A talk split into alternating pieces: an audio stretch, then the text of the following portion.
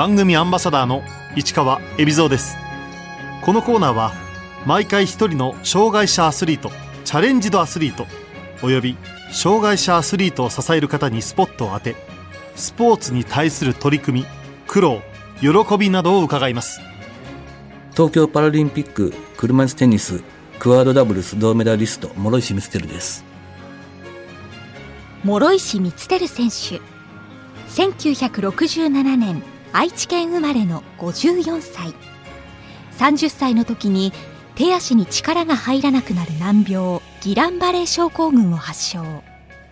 36歳から車椅子テニスを始め2016年45歳の時腕と足に障害のあるクワードクラスでロンドンパラリンピックに出場。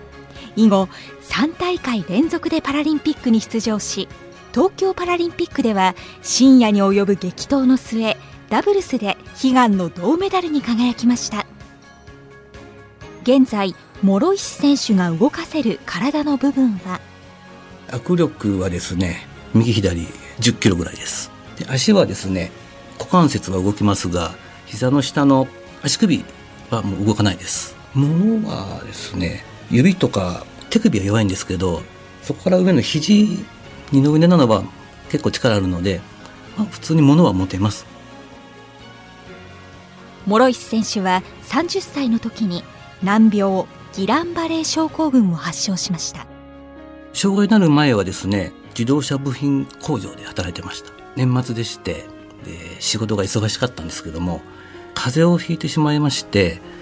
えー、熱が38度ぐらいだったんですが、えー、休んでる状況ではなかったのでそのまま会社に行ったんですね。で風邪は治ったんですけどその1週間後に、え、手足がしびれてきてでその時にちょうどスキーに行く予定だったんですけどもスキー場まで何とか運転して行ったんですがスキー場着いたらですね足の力も入らなくなってしまって歩けなかったです。もうほっとけば治るだろうっていうぐらいのしびれだったのでそんな風に思ってなかったですね。で病院行ったらこれは入院しなければいけないということを聞いてびっくりしました。入院してもう1週間後には首から下が動かなかったです。諸石選手は10ヶ月も人工呼吸器につながれた状態で過ごし3年半入院しました。全く動かなかったです。意識は結構朦朧としていました。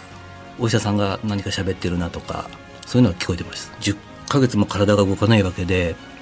もうこのまま一生寝たきりなのかなって本気で思ってましたね。だけどもお医者さんはこの病気は治る病気だから時間が経てば治るのでそんな落ち込むなと言われてました。入院する前は60キロぐらいだったですが、えー、退院する時は40キロぐらいに落ちました。そんな状態から車椅子テニスを始めたきっかけは？体重40キロまで落ちてしまって S サイズの T シャツがですねブカブカだったんです。それでとても外に出るような体じゃなくって本当に恥ずかしかったんですね。そこでスポーツは好きだったので地元の社会福祉協議会っていうとこに何かスポーツができないかっていうことを尋ねました。たまたまあの家のそばに車椅子テニスをやっているクラブがあったのでそこに、えー、見学に行ったのが車椅子テニスとの出会いです。36歳の時車椅子テニスを始めた諸石選手。実際にプレーして感じたことは？最初見た感じはあの結構簡単そうに見えたんですね。いざやってみるとまずラケットがボールになかなか当たらなかったんです。こんなに難しいスポーツなんだなということでちょっと火がつきましたね。諸石選手が車椅子テニスを本格的にやってみようと思ったのは始めてから4年後ぐらい40歳ぐらいの時だったと思います。結果は出なかったですが少しこう相手とのラリーができるようになってサーブっぽいものがこう打てるようになってきてちょっと楽しくなってきたなっていうところですね40歳が。最初は車椅子の男子クラスで戦っていた諸石選手。6年後に男女混合のクワードクラスに転向しました。クワードがあるということは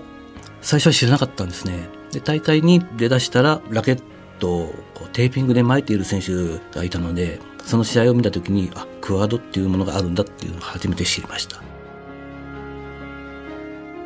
クワードは腕と足に障害のある選手が出場するクラスです。クワードクラスはですね四肢のうちの3つ以上の障害があるクラスです。男女一緒です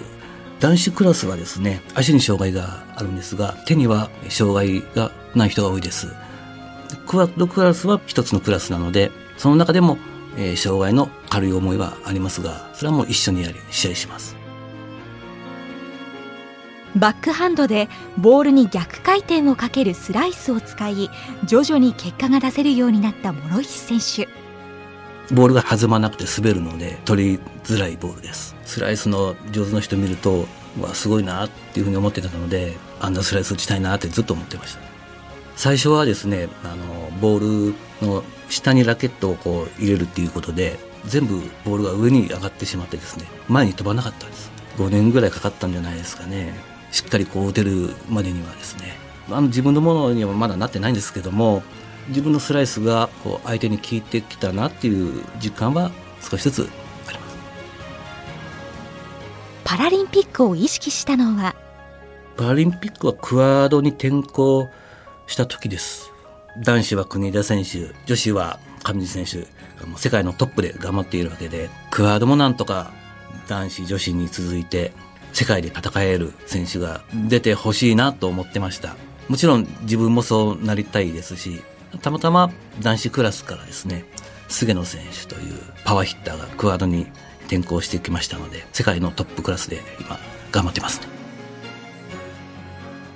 2012年45歳の時、諸石選手はロンドンパラリンピックに出場。初めてパラリンピックの舞台に立った感想は？開会式でですね、会場に入った時に地鳴りのような歓声が今でも忘れられないです。もうドーッという音ですね。でシングルの1回戦が地元のイギリスの選手と試合したんですけどもその時満席の完全アウェー状態で戦いました。5000人ぐらい入ったんでしょうかね。そんなところでこう試合したのははじもちろん初めてなのでほとんど試合は覚えてないです。もうあっという間にこう試合が終わってしまったという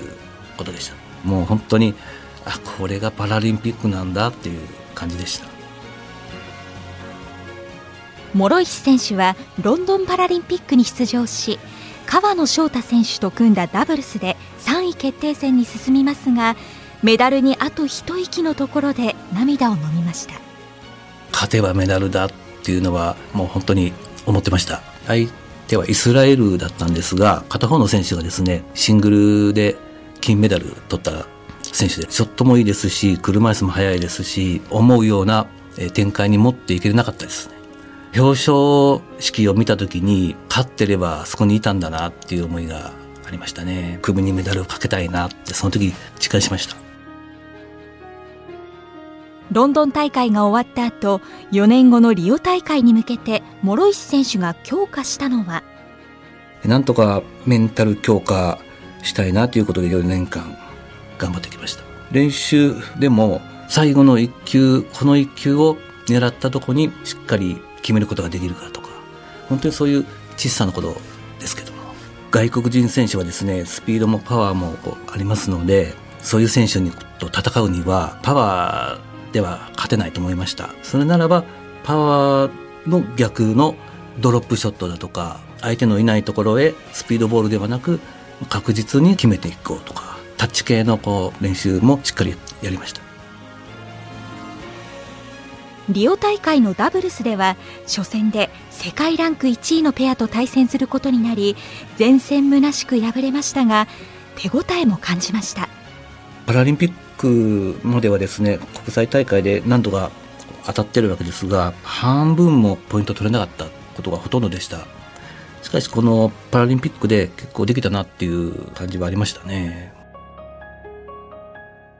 リオ大会の時は49歳だった諸石選手4年後の東京パラリンピックに向けてさらなる体力強化に努めました地元の岐阜県のスポーツ科学センターというところでですね、専属のトレーナーについてもらってですね、車椅子テニスのための筋力アップ、あと体幹トレーニングなどをしっかり利用終わってからやり始めました。体細かったので、しっかり食べて、しっかりトレーニングして筋力も大きくして少しでも海外選手にこう互角に戦えるような体にしようということで頑張ってきました。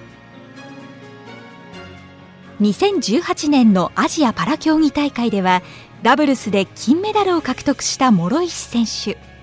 東京パラリンピックではダブルスのパートナーがサウスポーの40歳菅野浩二選手に変わりました。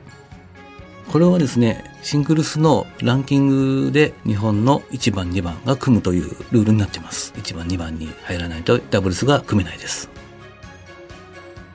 諸石選手より障害が軽い菅野選手。2人の役割分担は？菅野選手は男子クラスからこう転向してきてですねパワーもありますし車椅子チェアワークも、えー、ものすごく速いのでとにかくテニスコートのベースラインでしっかり菅野選手に打ってもらってでその打ったボールに対して相手のボールが甘く返ってきたボールを私がポイントを決めていくというスタイルが日本のクワードのダブルスになりました。東京パラリンピック出場を勝ち取った諸石選手。ところが大会は1年延期に。この1年延期っていうのは助かりました実は肩をちょっと痛めてまして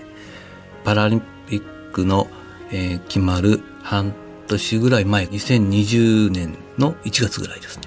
だましだましやっていくしかないかなと思ってたんですけど延期になって、はい、ほっとしました1年伸びたっていうことで、また基本練習からやり直すことが多かったですね。リオでもメダル狙ったんですけど、取ることができなかったので、東京決まった時はもうここで取るしかないなっていう思いが強かったです。無観客試合の影響は？試合始まる前はですね、寂しいんだろうなとか、そういう思いありましたが、集中できたかなと思います。ボールにラケットがこう当たる時のこの音とかですね、相手の声、あと車椅子の音なんかも、しっかり聞こえたので、こういうパラリンピックも経験できて、それはそれで良かったのかなとも思ってます。ダブルスでは準決勝で敗れましたがロンドン大会以来の3位決定戦へ駒を進めた諸石選手。できれば、えー、準決勝で勝って金メダル銀メダルもちろん取りたかったですけども負けてしまったものしょうがないのでそれでもまだ銅メダルが残っているというのはもうすぐ切り替えて何としても銅メダル取るために今まで頑張ってきたんだということを菅野選手と2人で話し合って戦いました。イギリスペアとの3位決定戦は第1セットで雨による2時間20分の長い中断もありました。その間諸石選手は何を考えていたんでしょうか？もう試合始まる前からこの天気予報を見たら雨は止まないなっていうことは分かってたのである程度覚悟はしてました。いや深夜になるとは思ってなかったですけどね。国際大会はですね屋根がないコードが多いので2時間3時間待ったり時には次の日に流れたりするのでそんな2時間こう待つということに対してはあまり影響はないんですけどもただパラリンピックで2時間待つということはまた特別なのでいろんな思いはあったんですけどもだから早めにスイッチを切ってですねテニスのことを一旦忘れました。岐阜に帰ったら何を食べようかなとか早くこう岐阜に帰って一日寝たいなとかそういうことを考えてました。3位決定戦は5時間超えの大熱戦となり深夜2時過ぎに諸石菅野ペアは勝利。クワードでは日本初の銅メダルを獲得しました。やっと取れたな今まで頑張ってきてよかったなっていう正直な思いです。今振り返るとしんどかったですね。夜中2時っていうのは初めての経験だったのでね。やってる時はあの時間は全く思わなかったです。勝った瞬間はですねメダル取ったっていう意識はもう全然なくって表彰台で菅野選手からこうメダルをこう首にかけてもらった時に初めてあメダル取ったんだなっていう感覚になりました。それまではまだメダル見てなかったので実感がなかったんですね。9年分の重みがここに詰まってるんだなっていう感じでしたね。諸石選手には人生を変えた思い出の一曲があります。アリスのチャンピオンです。3年半の入院から退院してですね、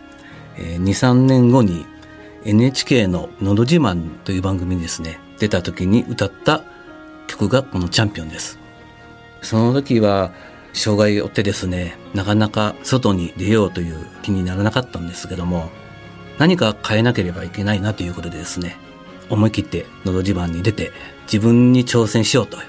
気持ちでですね、応募しました。もともとあの、アリスが好きだったのもあるんですけども、チャンピオンも特にこう、好きな曲でしたし、チャンピオンっていうと、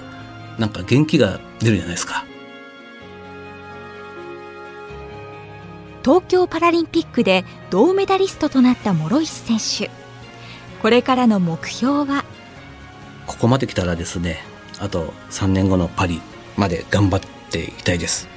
できればまたメダル取りたいですね諸石選手は車椅子テニスの普及活動にも力を入れています。私は岐阜県に住んでますがもっともっと車椅子テニスプレーヤーを増やしたいのでジュニアや若手選手にですねどんどん頑張ってもらいたいので車椅子テニスの本当に基礎からですね教えてます。有望な選手は？実は一人いるんです。小林選手という男子クラスのプレイヤーです年齢は30歳ぐらいです。障害は脊髄損傷なんですけどもパワーがすごいです。世界のトップクラスに近いパワーはあるのであとは車椅子チェアワークだとか経験ですね。を積んでいけば上に行けるんではないかと思ってます、えー、一緒にパリ目指そうよって今言ってるんですけども。諸石選手にとって車椅子テニスクアードの魅力とは？クアード選手はですね